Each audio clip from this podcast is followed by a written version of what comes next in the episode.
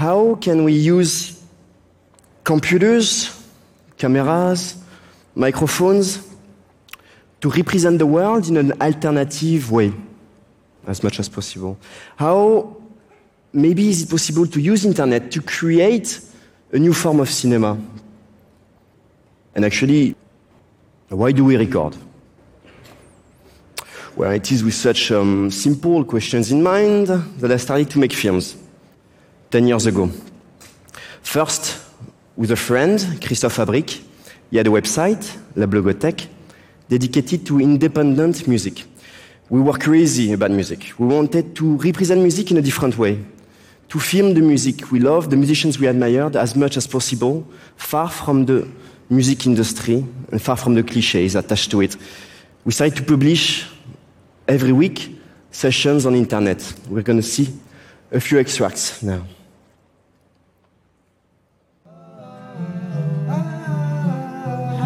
From Grizzly Bear in a shower to Sigur Rós playing in a Parisian cafe. From Phoenix playing by the Eiffel Tower to Tom Jones in his hotel room in New York. From the Arcade Fire in an elevator in the Olympia to Beirut going down in Brooklyn. From Harry M in a car to the National around the table at night in the south of France. From Bon Iver, playing with some friends in an apartment in Montmartre, to Yeasayer, having a long night. And many, many, many more unknown or very famous bands. We published all those films for free on internet, and we wanted to share all those films and represent music in a different way. We wanted to create another type of intimacy using all those new technologies. At the time, 10 years ago actually, there was not, no such project on internet. And I guess that's why the project we were making, the takeaway shows, got quite successful, reaching millions of viewers. After a while, I got a bit, mm, I wanted to go somewhere else. I felt the need to travel and to discover some other music, to explore the world, going to other corners. And actually, it was also this idea of nomadic cinema, sort of, that I had in mind. How could the use of new technologies and, and the road could fit together? How could I edit my films in a bus crossing the Andes? So I went on a five-year travels around the globe. I started at the time the digital film and music label Collection Petite Planète, which is also an, homage to French filmmaker Chris Marker. We're going to see now um, a few more extracts of those new films.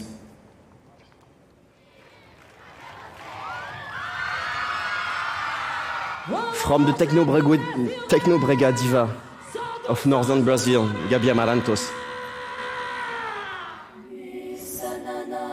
to a female ensemble in Chechnya. From experimental electronic music in Singapore with One Man Nation. To Brazilian icon Tomze singing on his rooftop in Sao Paulo. From the Bambir, the great rock band from Armenia. To some traditional songs in a restaurant in Tbilisi, Georgia. From the White Shoes, a great retro pop band from Jakarta, Indonesia. To DakhaBrakha, the revolutionary, revolutionary band from Kiev, Ukraine. From Tomi Lebrero and his bandoneon and his friends in Buenos Aires, Argentina. To many other places and musicians around the world. My desire was to make it as a truck. To do all those films, it would have been possible with a big company behind me, with a structure or anything. I was traveling alone with a backpack, computer, camera, microphones in it. Alone, actually, but just with local people, meeting my team, which was absolutely not professional people, on the spot there, going from a place to the other and to make cinema as a truck. I really believed cinema could be this very simple thing. I want to make a film and you're going to give me a place to stay for the night. I give you a moment of cinema and you offer me a caipirinha. well, or other drinks, depending where you are. In, in, in Peru, they, they, drink pisco sour. Oh, um, well, when I arrived in Peru, actually, I had no idea about what I would do there, except. Uh, um, and I just had one, one phone number, actually, of one person. Three months later, after traveling all around the country, I had recorded 33 films. Only with the help of local people. Only with the help of people that I was asking all the time the same question.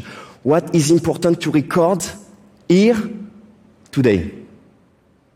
By living in such a way, by working without any structure, without any structure I was able to react to the moment and to decide, oh, this is important to make now. This is important to record that whole person. This is important to create this exchange. When I, when I went to Chechnya, the first person I met looked at me and was like, What are you doing here? Are you a journalist? Uh, NGO politics? What kind of problems are you going to study? Well, I was there to research on Sufi rituals at Chechnya, actually. Incredible culture of Sufism in Chechnya, which is absolutely unknown outside of the region. As soon as people understood that I would give them those films, I publish them on internet for free under a Creative Commons license, but I also really give them to the people and I let them do what they want with it. I just want to represent them under a beautiful light. I just want to portray them in a way that their grandchildren are going to look at their grandfather are gonna, and they're going to be like, whoa, my grandfather is as cool as Beyonce. it's a really important thing. it's really important because that's the way people are going to look differently at their own culture, at their own land. They're going to think about it differently. Maybe a way to maintain certain diversity. Why do we record? Mm. There's a really good quote by American thinker Hakim Bey, which says, Every recording is a tombstone of a live performance. It's a really good, good sentence to keep in mind nowadays, no? In an era saturated by images. What's the point of that? Where do we go with it? I was researching, I was still keeping this idea in mind. What's the point? I was researching on music, trying to pull, trying to get closer to a certain origin of it. Where is this whole coming from? I'm French. I had no idea about what I would discover, which is a very simple thing. Everything was sacred at first. And music was spiritual healing. How could I use my camera, my little tool, to get closer and maybe not only capture the trends, but find an equivalent, a cine trance, maybe. Something in complete harmony with the people. That was, that is now my, my new researches I'm making on spirituality, on new spirits around the world. Maybe a few more extracts now.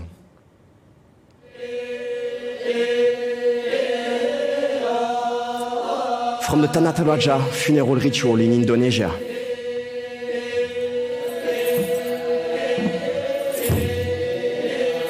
To a Easter ceremony in the northern Ethiopia. The Jatilan, a popular trance ritual on the island of Java. To a Humbanda in the north of Brazil.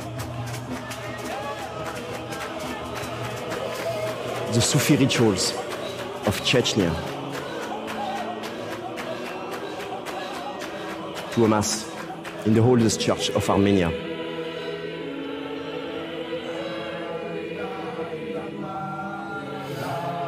Some Sufi songs in Harar, the holy city of Ethiopia. To a ayahuasca ceremony deep in the Amazon of Peru with a shipibo.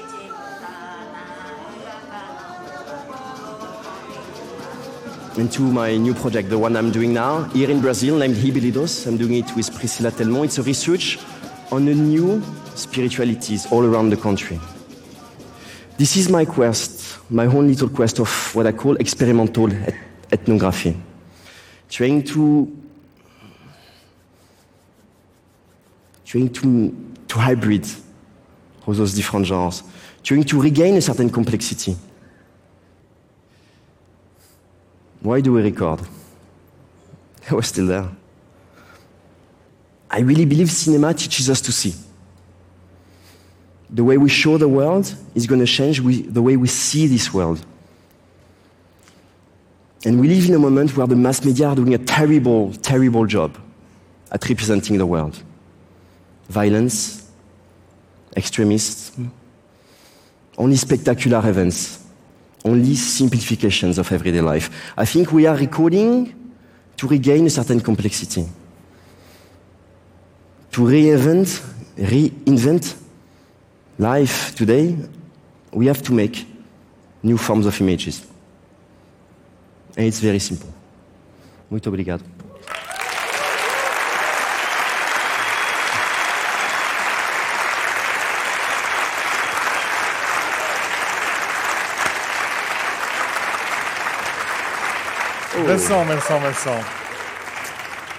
Merci.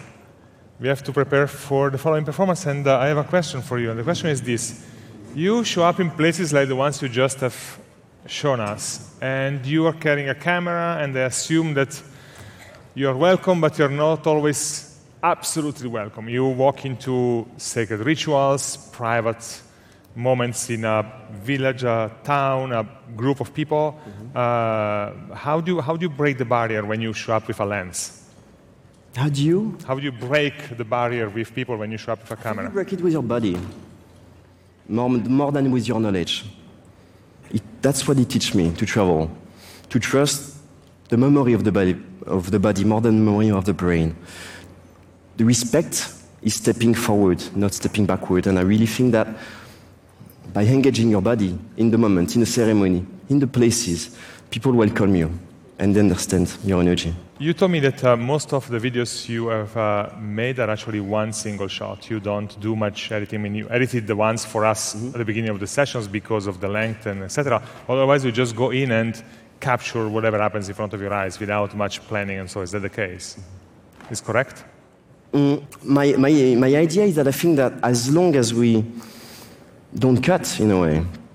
As long as we let the viewer watch, more and more the viewer is gonna feel closer. You know? He's gonna like get closer to the moment, get closer to that, to that momentum, to the to that place.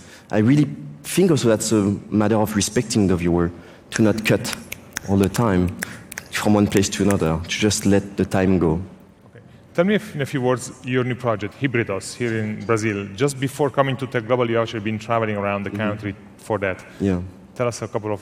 Mm, Hybridos is, um, I really be- believe Brazil, far from the cliches, is the greatest religious country in the world. The greatest country in terms of spirituality and in experimentations in spiritualities. And it's a um, big project I'm doing over this year, which is researching in very different regions of Brazil in very different forms of cults and trying to understand how people live together with spirituality nowadays. Man who's going to appear on stage momentarily, and Vincent is going to introduce him.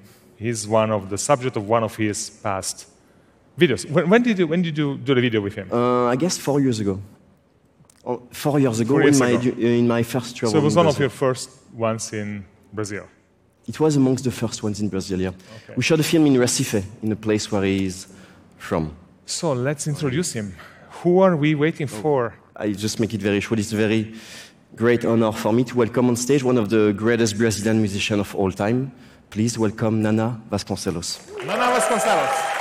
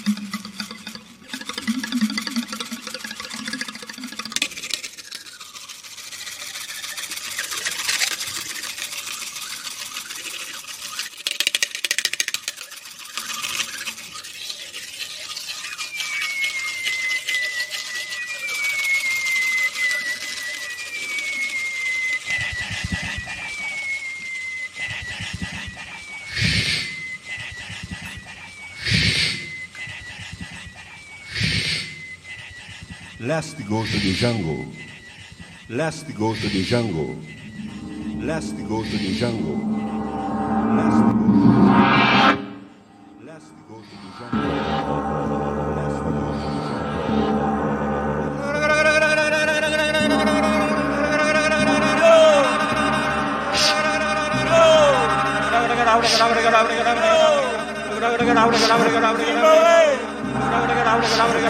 jungle. Woo!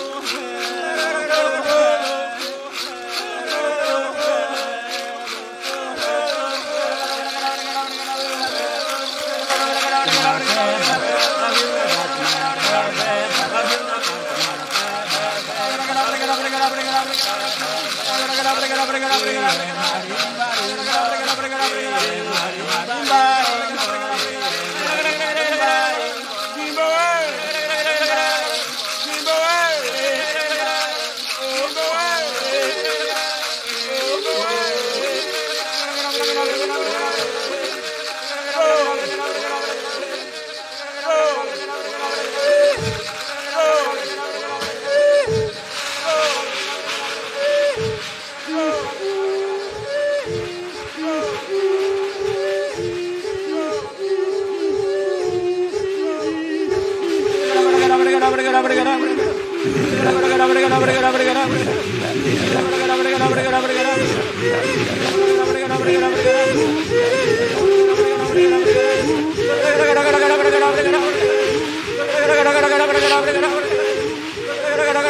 Last